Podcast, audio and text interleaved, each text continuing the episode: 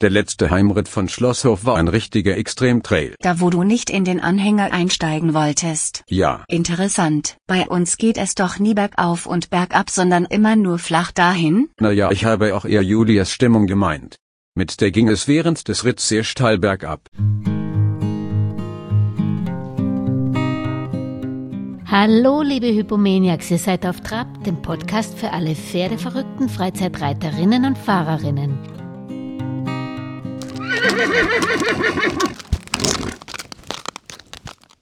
Ja, da hast du schon recht, Denzer. Der Trail von der Reithalle im Festschloss Schlosshof nach Hause war wirklich extrem. Mit meiner Stimmung ging es dabei natürlich nicht wegen dir steil bergab.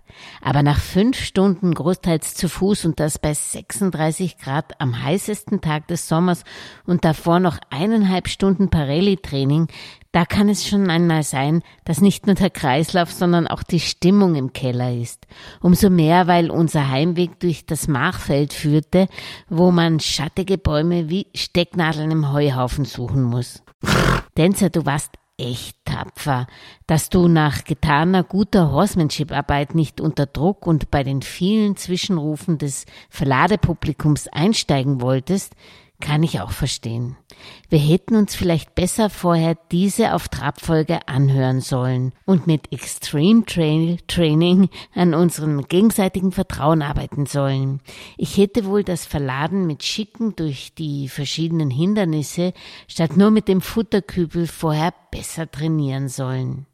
Wie das genau funktioniert, wofür Extreme Trail Training gut sein kann, das erklärt uns in dieser Folge Kerstin Rester. Ihr kennt sie vielleicht auch als Co-Trainerin von Vox Pferdeprofi Bernd Hackel und als fixen Bestandteil der 7P Ranch.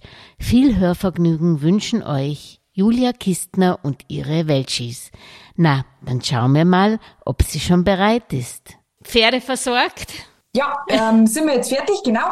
Und ich freue mich sehr auf den Podcast und schon mal vielen Dank für die Einladung. Ja, die man braucht dich ja eigentlich nicht vorstellen als Co-Trainerin von Vox Pferdeprofi Bernd Hackel, aber vielleicht machst du es trotzdem für unsere Hörerinnen rund um den Globus. Also ich bin seit ähm, circa 2008 bei Bernd, allerdings erstmal als Einstellerin bei ihm damals auf der Leutenmühle gelandet und ähm, dachte damals, ich kann gut reiten ähm, und ja, wurde nach und nach eines Besseren belehrt. Ähm, ich habe dann im Stall viel mitgeholfen, einfach misten und ähm, den Hof ja ähm, renovieren und alles, was halt so mit anfällt, Koppelzäune wieder erneuern und so weiter und so fort. Und dann hat sich ergeben, dass ich nach und nach mehr mit den Pferden mithelfen darf. Und das fing an beim Putzen, beim Satteln, beim Longieren, mhm. bis hin zum Reiten. Ähm, und ich habe mich da im Endeffekt ja mehr oder weniger rein und hoch gearbeitet. Also es hat schon eine Weile gedauert, bis ich, bis ich da auch mehr machen durfte. Und ähm, ich habe ursprünglich Industriekauffrau gelernt mhm. und war in dem Beruf einfach unzufrieden. Also ich habe dann auch ein paar Stellen ausprobiert, aber leider für mich ähm, nicht das Richtige gefunden. Ähm, ich habe mir aber zeitgleich nicht zugetraut, als Pferdetrainerin wirklich arbeiten zu können. Ich hatte ja lang so ein bisschen Schwierigkeiten mit Selbstbewusstsein, dass man sich wirklich, ich meine, jeder will sein Geld mit Pferd verdienen. Da brauchen wir jetzt auch nicht. Also, glaube ich, ist äh, Fakt oder neu zu jeder.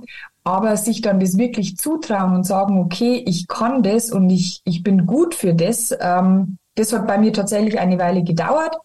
Ich habe dann verschiedene Praktika gemacht in der Hundeschule, in einem Tierheim, habe mir nochmal Ergotherapie angeschaut, Richtung Krankenhaus gedacht, äh, eben Krankenpflegerin und so weiter und so fort, weil Bernd ja leider nie gesagt hat, mach das, ähm, ich unterstütze dich, du kannst das. Ähm, wobei im Nachhinein betrachtet, wir haben uns da oft schon drüber unterhalten, hat er gesagt, wenn er mich in die Richtung, in Anführungsstrichen, geschubst hätte, dass ich es beruflich mache und es hätte dann für mich nicht funktioniert, dann wäre er im Endeffekt ja schuld gewesen. Also von dem her verstehe ich es schon, wieso er das so gemacht hat.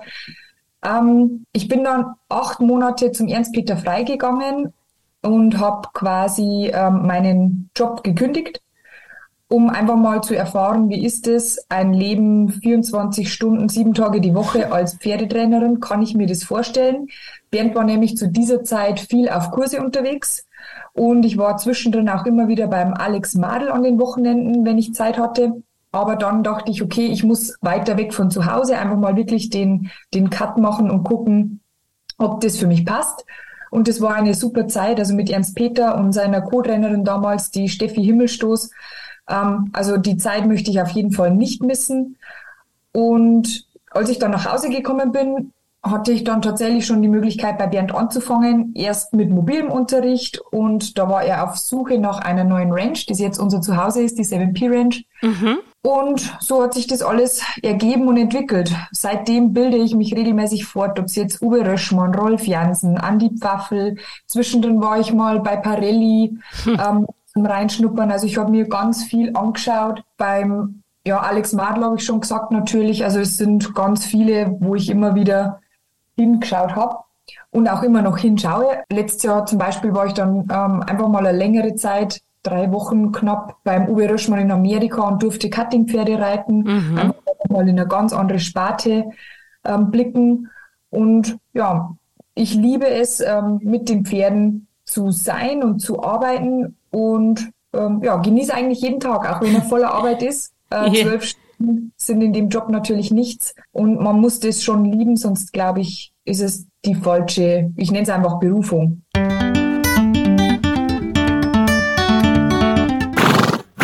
Und du hast das angesprochen, du hast eine breite Ausbildung, aber irgendwie klingt immer Horsemanship durch. Mhm. Ähm, was ist denn für dich Horsemanship und was ist eigentlich gemeint mit Follow the Feel, also praktisch mhm. der, der Slogan eurer 7P Range?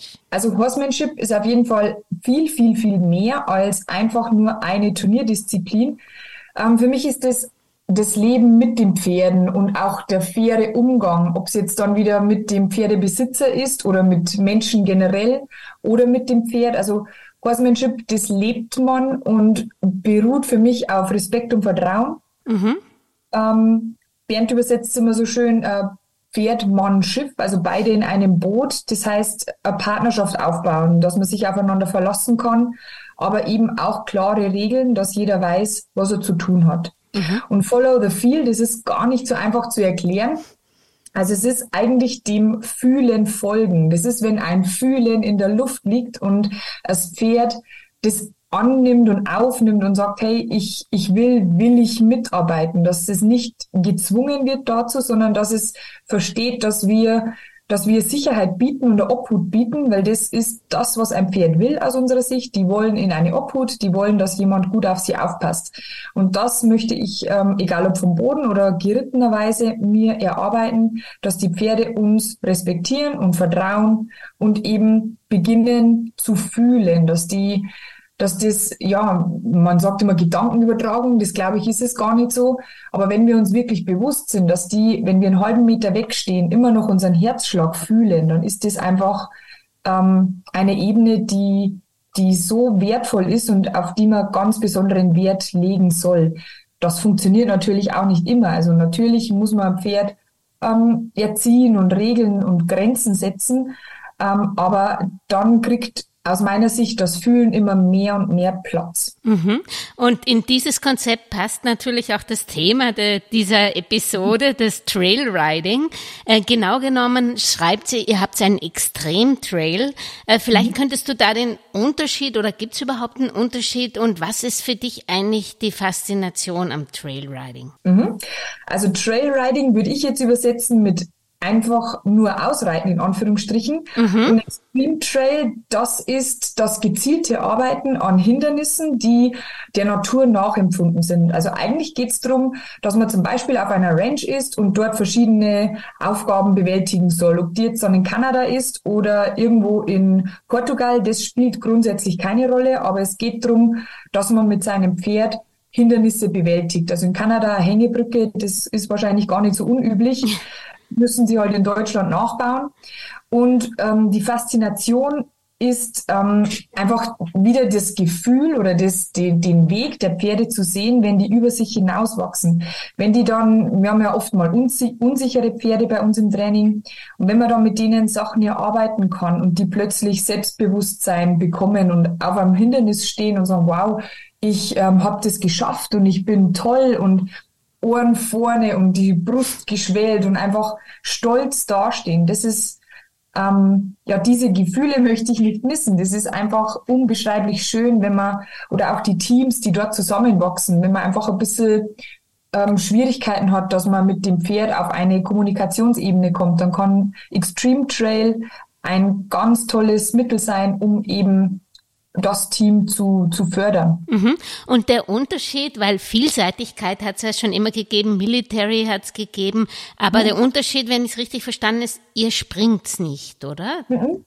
Nein, Springen ist nicht gewünscht. Ähm, ja. Es ist das Klettern gewünscht, dass die wirklich mit vor allem mit dem Kopf mit dabei sind, gezielt.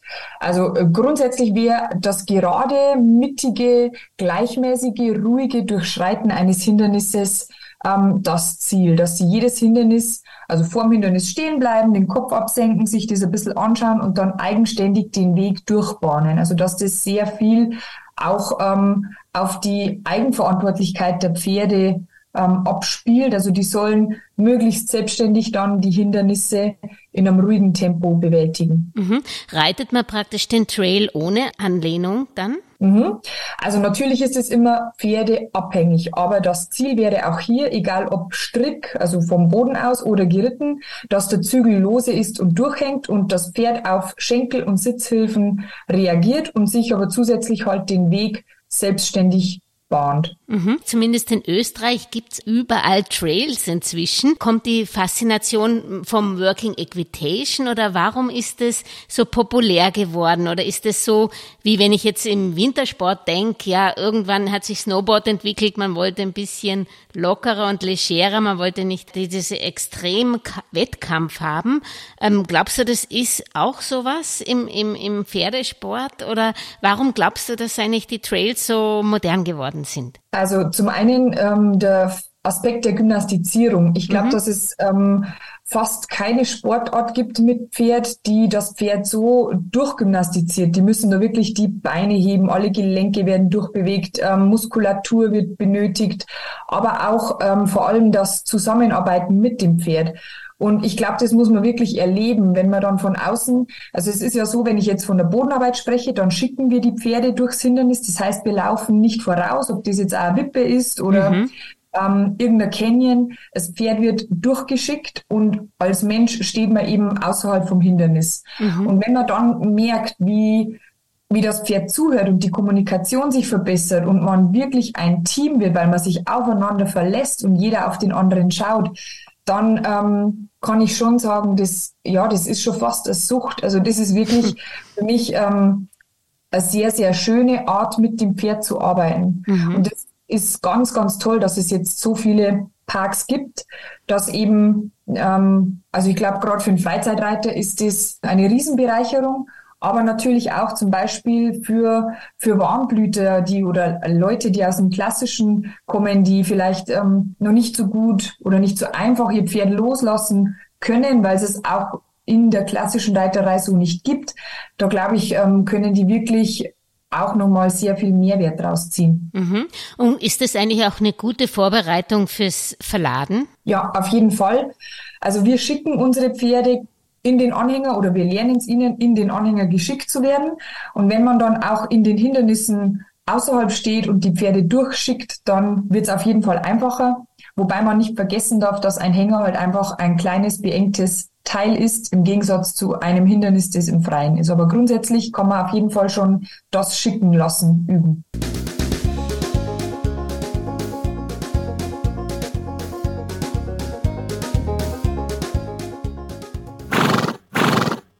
Jetzt ist klar, dass dem Menschen das unglaublich viel Spaß macht. Ich habe es auch schon ausprobiert mit meinen Welchis.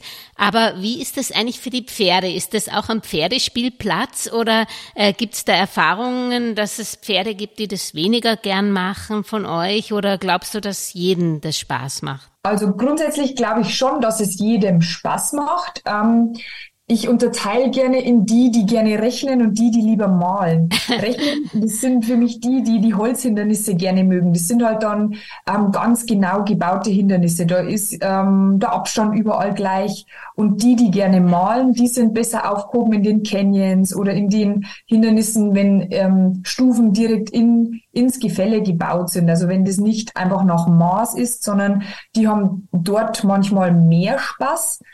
Ähm, grundsätzlich sehe ich es schon als Bereicherung für jedes Pferd, und jetzt auf unseren Kursen habe ich noch kein Pferd erlebt, wo ich gesagt habe, puh, das würde ich mit dem nicht mehr machen. Wenn, dann muss man eher ein bisschen schauen, altersmäßig, ähm, sind die wirklich noch fit, dass die die Stufen gut steigen können oder wäre da vielleicht einfach reine Stangenarbeit zum Beispiel die bessere Wahl. Du hast es gerade gesprochen, weil an Trail denkt man immer, ähm, dass man das reitet, aber wahrscheinlich muss man sich ja so ein Trail erst irgendwie nähern. Das Pferd muss ja so wie bei Parelli tut man ja auch erstmal die Gegenstände beschnuppern schon mehr oder weniger. Mhm. Ähm, wie fängt denn so ein Kurs an? Macht man erstmal eine Einführung für den Reiter und fürs Pferd oder fangt sie immer mit Bodenarbeit an? Was ist denn ratsam? Weil ich weiß nur in Österreich, wenn man jetzt in so einen Park geht, dann hat man normalerweise auch zwei, drei Stunden erstmal Einführung, bevor man das auch dann selber verwenden kann. Und das ist unabhängig vom äh, mhm. Reitkönnen oder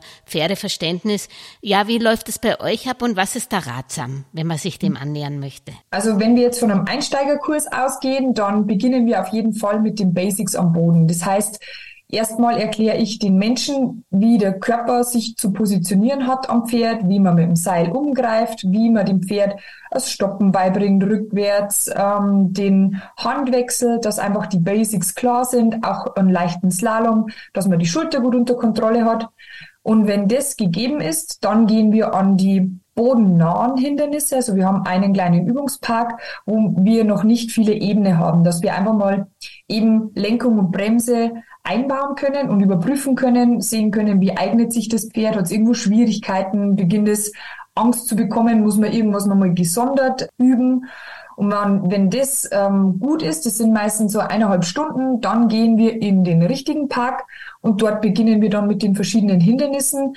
Da sind dann eben Stufen mit dabei. Das heißt, die verlassen die erste Ebene und klettern nach oben. Das ist dann für unerfahrene Pferde erstmal noch oder kann herausfordernd sein, wenn die plötzlich weiter oben stehen. Es gibt ja auch immer wieder Leute, die zu uns kommen, die aus richtig äh, flachem ja. äh, Terrain kommen. Das ist jetzt in Österreich Mach. auch so Oh ja, Machfeld hier, da ist kein Hügel bei uns in der Nähe. ah, okay. Wenn man dann feststellt, das ist gut und arbeitet die Hindernisse durch, dann ist am nächsten Tag auf jeden Fall auch eine Reiteinheit dabei, wenn es gewünscht ist. Das kann man natürlich auch selber unterscheiden.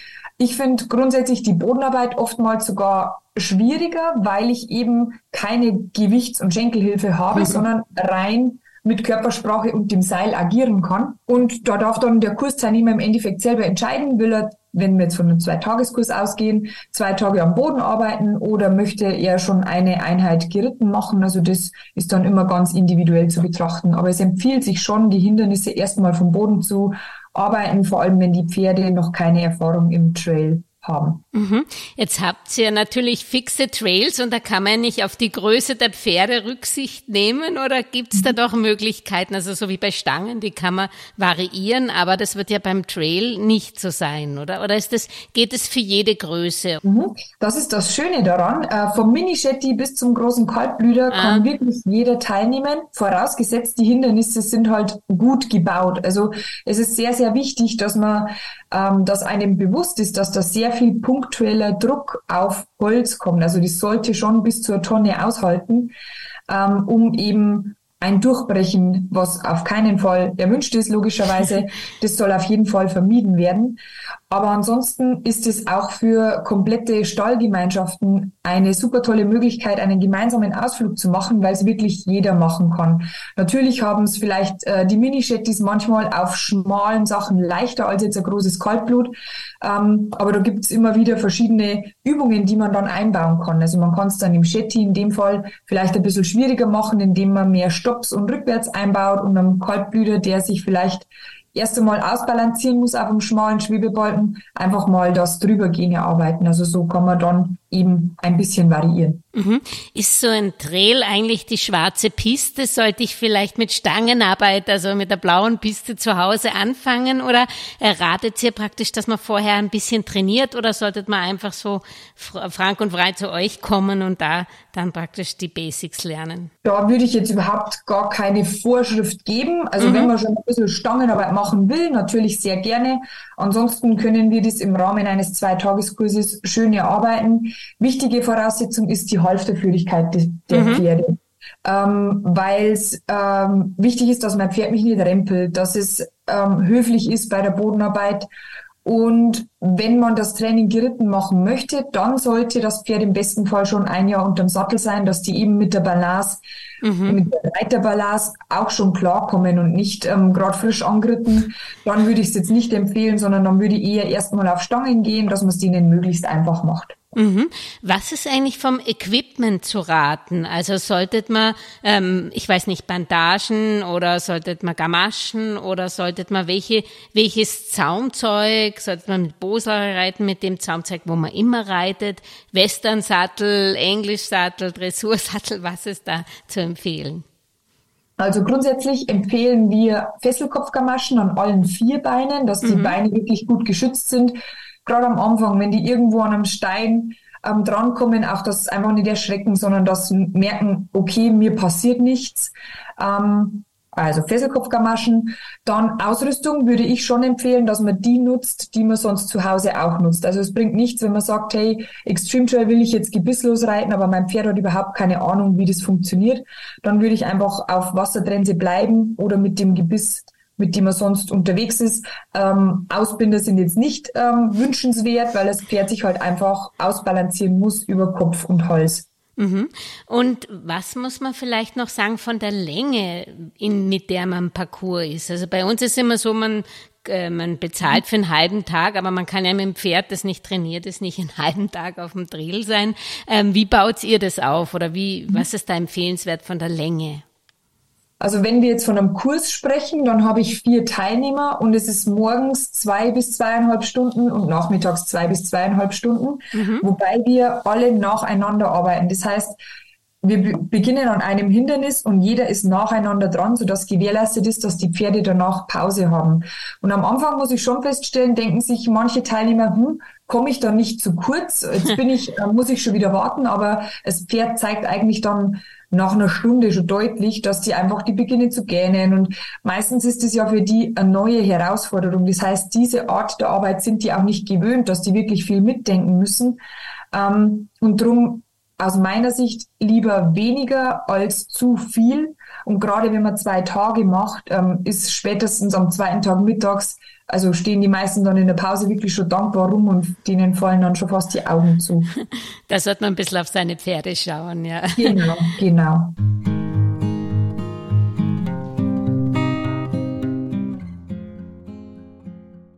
Und wie schaut das eigentlich aus, weil du es angesprochen hast mit dem Durchbrechen? Ich denke, ich habe mir auch aus Europaletten schon, äh, wer macht das nicht, irgendwelche zum Draufstellen oder irgendwas gebaut, Podeste etc. Ähm, wie ist das eigentlich mit so offiziellen Trailparks, wie ihr habt? Gibt es da sowas wie ein Pickerl oder ein TÜV, wo man, also wo man praktisch auch, wenn man unterwegs ist, darauf achten sollte, dass eben nicht sowas passieren kann, dass, äh, dass die Hindernisse einbrechen? So ist es so wie beim Spielplatz bei, äh, bei Kindern, dass das wirklich immer auch kontrolliert wird, ob das alles in Ordnung ist? Also zur Europalette, das ist, wie ich schon angesprochen habe, der punktuelle Druck, der da nicht unbeachtet sein darf, weil Europaletten sind dafür gemacht, dass gleichmäßig zum Beispiel Pflastersteine drauf gelagert werden. Wenn aber jetzt ähm, zwei Pferdehufe da vorne draufsteigen und das ein eher schwererer Typ ist, einfach ähm, schweres Warmblut zum Beispiel, dann kommt da schon mächtig Gewicht drauf und das würde ich zum Beispiel nicht machen, sondern da wäre dann schon sinnvoll, dass man sich so dicke Bohlen besorgt, dass man das sinnvoll baut. Ähm, und ja, wenn jemand Parkmitglied bei unserer ETA, also First European Extreme Trail Association, werden möchte, dann wird der Park einmalig abgenommen und begutachtet von einem ETA-Mitglied. Mhm. Allerdings ähm, muss dann der Parkbetreiber natürlich für die Instandhaltung selbst immer wieder Sorge tragen. Also es muss ja sehr, sehr regelmäßig einfach kontrolliert werden. Sind die Bretter noch fit? Im Winter muss man gucken, dass man es am besten vom Boden weghebt. Ähm, zum Beispiel Schwebebalken und Co., dass die nicht zu viel Feuchtigkeit aufnehmen. Jetzt war es zu trocken, das merkt man natürlich auch wieder im Holz. Also es sind schon viele Sachen, die, die man beachten muss. Oder bei uns jetzt bei bei unseren Holzstufen, da waren einfach ein paar Bäume morsch, die muss man halt dann einfach wieder austauschen. Also das muss man auf jeden Fall regelmäßig kontrollieren. Und wenn ich jetzt einen fremden Park besuche, also ich habe jetzt, würde ich mal sagen, ein relativ geschultes Auge, was das betrifft. Wenn ich mir aber unsicher bin, dann würde ich einfach den Parkbetreiber fragen, ob die das regelmäßig warten oder ob man auf irgendetwas auch äh, achten muss, wenn man den Park betritt, bezüglich ähm, ob, die, ob die Hindernisse noch fit sind. Aber grundsätzlich gehe ich davon aus, dass jeder so seinen Park schätzt und auf den aufpasst, dass einfach nichts passieren kann. Mhm. Du hast angesprochen, das Pferd muss natürlich fit sein. Ähm, sagt ihr das auch Teilnehmern, wenn die mit älteren Pferden kommen, dass dies oder jenes nicht funktioniert? Oder kann das auch für den Kopf, auch für ältere Pferde interessant sein? Gibt es da Hindernisse, die die auch bewältigen können? Auf jeden Fall. Also solange die jetzt nicht irgendeinen Befund haben oder lahm sind, kann man mit jedem äh, mit einem Pferd jeden Alters das Ganze bewältigen. Ich würde halt dann vielleicht einfach nochmal ein bisschen eine kürzere Einheit machen ähm, oder längere Pause dazwischen und einfach individuell auf dieses Pferd achten, dass man einfach schaut, ähm, die individual, also dass man jedes Pferd dann individuell betrachtet. Das glaube ich ist mit das Wichtigste, weil es kann genauso sein, dass ein Jungpferd, das ähm, frisch angeritten ist und jetzt die Sachen vom Boden aus macht, vielleicht sogar noch schneller K.O. ist als jetzt ein Pferd mit, sagen wir mal, 25. Mhm. Du also, hast, du hast ganz am Anfang den Sinn von so einem Trail, abgesehen davon, dass es Spaß macht, angesprochen. Also es ist für die Koordination ähm, ganz gut, für die Gymnastizierung.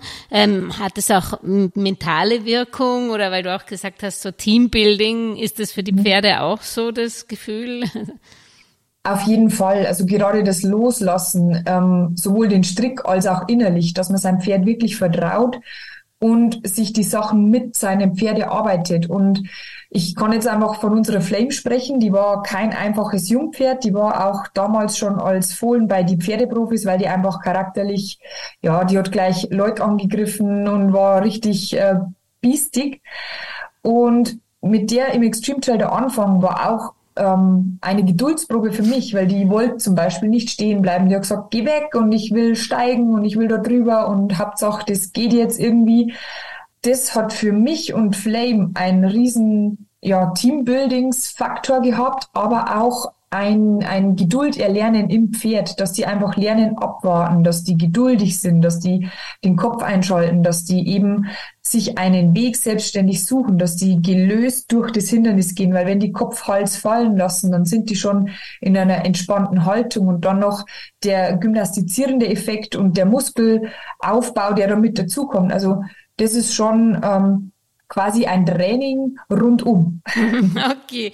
Gibt es ein Hindernis, das du besonders gerne reitest? Grundsätzlich reite ich alle Hindernisse sehr gerne, aber am allermeisten mag ich einen Canyon in Hammerberg, weil der rauf und runter geht. Also gut, Hammerberg, das sind ähm, unsere Kollegen in Auerbach in der Oberpfalz, die uns auch geholfen haben, unseren Park zu bauen. Ähm, und jetzt auch, wir hatten jetzt Turnier letztes Wochenende, auch hier waren als Richter und eben mittlerweile schon eine lange Freundschaft ähm, zum Glück ähm, mit ihnen besteht. Und der Park dort ist also für mich immer ein Riesenhighlight und es ist jetzt auch, also ich habe schon geplant, wenn ich jetzt nochmal Urlaub mache, dann fahre ich mit dem Pferd nach Gut Hammerberg und gehe ein bisschen klettern. Und ja, Canyons finde ich super spannend. Ansonsten Wasserhindernisse, weil man einfach vieles sich erarbeiten kann. Es gibt ja ganz oft Pferde, die dann sagen, hey, Wasser ist gruselig. Und dort, da finde ich es eben auch ganz toll, dass ähm, in Extreme Trail Parks die Möglichkeit besteht, an Wasserhindernissen gezielt zu arbeiten. Weil's, weil das Wasser nicht so tief ist oder, oder weil ihr unterschiedliche Wassertiefen habt oder wie, wie funktioniert das gezielt mhm. Du kannst im Endeffekt die Situation immer wieder herstellen und weißt, dir passiert nichts. Wenn wir jetzt einfach mal vom Ausreiten ausgehen, dann kann es ja sein, dass die Stelle vielleicht ein bisschen schwierig zum, zum Einsteigen ist. Mhm. Ähm, und das ist im Park in der Regel nicht, weil es verschiedene Wasserhindernisse gibt und dort kann ich dann Stück für Stück das erarbeiten, dass ich an einem einfachen Wasserhindernis beginne und dann Stück für Stück ähm, zu einem kleineren Hindernis gehe, ähm, um die Sicherheit im Pferd eben zu schulen, dass vor Wasserhindernissen ja keine oder dass dort keine Gefahr droht im Endeffekt. Also mhm. ich kann die Situation immer wieder wiederherstellen, Stellen. bis es gut ist. Mhm. Has, habt ihr eigentlich Erfahrung, wer hat mehr Angst vorm Trail, die Besitzer oder die Pferde? Ganz klar die Besitzer. Also, wenn es jetzt darum geht, dass man dann ähm, zum Beispiel hohe Stufen nach unten reitet. Ich meine, das ist dann schon, oder wenn man oben auf dem Hindernis steht, das vier Meter hoch ist plus Pferd, dann ist man da wirklich schon auf einer, einer gewissen Absturzhöhe. äh, von dem her ist es schon erstmal beeindruckend, wenn man dann auf dem Pferd sitzt und auf einem hohen Hindernis steht. Ähm, allerdings dann, wenn man runter geht mit seinem Pferd und wenn man das zusammen wieder meistert und bewältigt, auch das ist wieder ein, ein Gefühl von Teambuilding und Zusammengehörigkeit, das, ähm, also Endorphine spielen auch eine große Rolle ähm, im Park und ja, nach den ersten paar Wiederholungen fällt es dann in der Regel den meisten Besitzern auch wirklich leicht. Mhm. Wie ist das eigentlich im Trailpark? Ist das ähnlich bei, wie bei einer Reitstunde, wenn man immer, dass man mit was aufhört, was das Pferd gut kann? Oder geht man da praktisch so wie beim Minigolfplatz von eins bis zehn durch? Oder ich weiß nicht, wie viel äh, Hindernisse es eigentlich in so einem Trailpark gibt.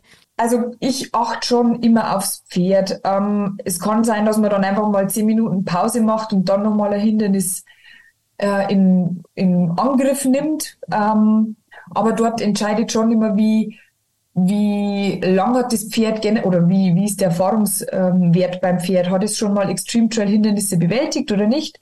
Wenn es jetzt der erste Kurs ist, dann würde ich immer lieber ein bisschen früher aufhören, aber das ist dann auch die Verantwortung des Trainers, dass man sagt, hey, guck mal, dein Pferd ähm, ist jetzt wirklich müde, bevor es beginnt zu stolpern und sich unter Umständen verletzt, würde ich jetzt an dem Punkt aufhören.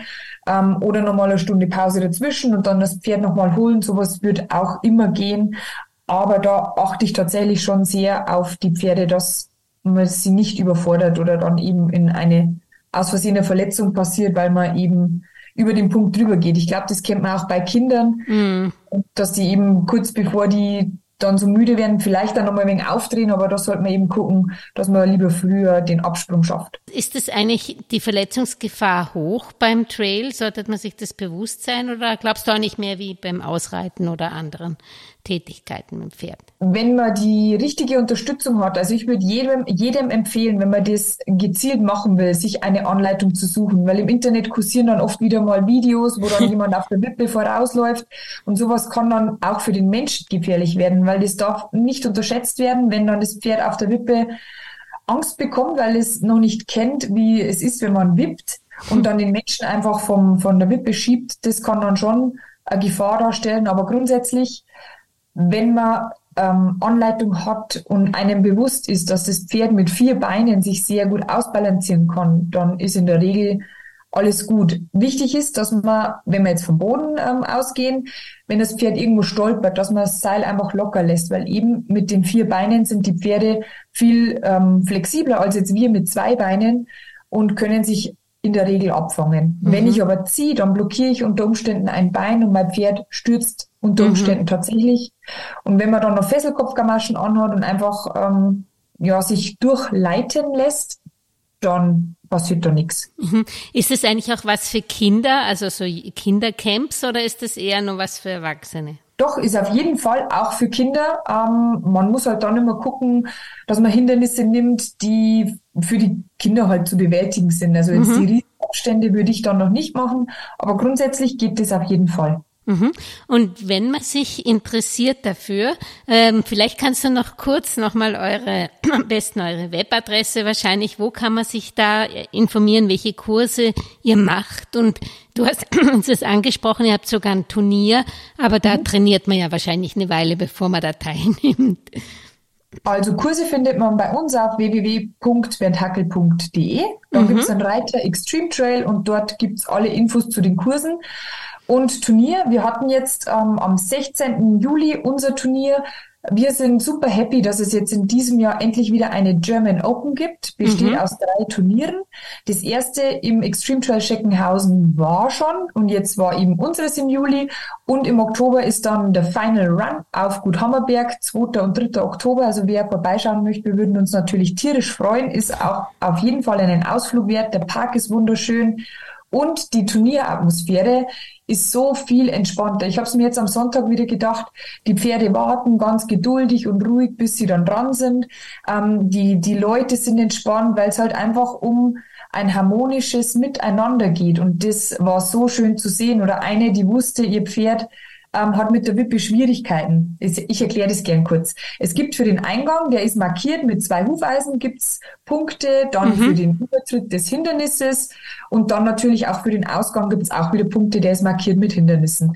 Und die Frau wusste, dass ähm, ihr Pferd mit der Wippe Schwierigkeiten hat und ist hingeritten, hat den Eingang mitgenommen, ist außerhalb vom Hindernis rumgeritten und hat den Ausgang wieder mitgenommen. Und das fand ich so schön zu sehen, eben auch aus Horsemanship-Gedanken. Es mhm. muss nicht sein, sondern man kann daran wachsen und man kann, wenn man weiß, mein Pferd kann dieses Hindernis noch nicht bewältigen, dann lässt man das einfach aus. Also das ist eine so, so, so tolle Atmosphäre und eben pro Pferd äh, ein loser Zügel, ein, ein loses Seil und ein Pferd, das willig die Hindernisse bestreitet. Das Ganze ist dann ge ähm, unterteilt in verschiedene Klassen. Es beginnt mit Easy, dann kommt Medium, Solid und Extreme. Mhm. Und dort gibt es jeweils die Klasse in Hand und Trail, also an der Hand und geritten. Mhm. Und dann gäbe es auch noch verschiedene Sonderklassen, ähm, Minis ähm, oder Handicap-Pferde, Pock-Pferde, Bridleless-Klassen. Also dort mhm. findet wirklich jeder eine Klasse, wo er sagt, hey, das ist das, auf die habe ich gewartet. Und das mhm. ist auch wieder ähm, etwas, was ich wirklich hervorheben möchte, weil es einfach für jeden, ob es jetzt ein Shetty ist oder ein Kaltblut oder vielleicht sogar ein Pferd mit Ataxie, du findest deine Klasse, du kannst was machen. Und wir haben selber einen mit ähm, Ataxie, also der hat ähm, nachgewiesenen Bruch in der Halswirbelsäule, den haben wir so übernommen als ähm, Jährling. Und der hat dort so viel gelernt, was seinen Körper betrifft. Also der kann seitdem besser mit seinen Füßen umgehen und der macht es so toll. Mhm. Ähm, geht mir das Herz auf, wenn man sieht, wie der sich bemüht und wie der dann auch eine Aufgabe hat, weil reiten können wir den nicht, logischerweise, mhm. aber der hat vom Boden aus dann Spaß am Klettern und ich kann so auch seine Muskeln einfach entsprechend stärken, dass der möglichst lange gesund und fit bei uns bleiben kann. Mhm. Aber das ist ein schönes Schlusswort. Also selbst wenn man Kissing Spine Pferd hat, könnte man eigentlich der, ihm dort eine Aufgabe geben. Genau. Grundsätzlich, wenn die jetzt gerade in einer akuten Schmerzphase ja. sind, klar, dann würde ich es mit dem Tierarzt abklären, aber ansonsten auf jeden Fall. Also hier findet wirklich jeder ähm, seinen Platz. Mhm, danke, Kerstin, du hast einen wirklich Gusto gemacht und äh, ja, die, ich schreibe in den Shownotes nochmal eure Adresse mhm. und wünsche euch viel Spaß beim nächsten Turnier. Das wird wahrscheinlich nächstes Jahr dann sein. Voraussichtlich, genau. Vielen Dank für die Einladung. Tschüss. Ciao. Und wenn euch diese Auf Trab-Folge gefallen hat, ja dann würden meine Welchis und ich uns über eure Unterstützung unseres Podcast-Projektes freuen, indem ihr Auf Trab auf YouTube, Spotify oder der Podcast-Plattform eurer Wahl liked und am besten den Podcast auch gleich abonniert. So könnt ihr auch keine Folge mehr verpassen. Vor allem aber bleibt auf Trab bis zum nächsten Samstag. Thank you.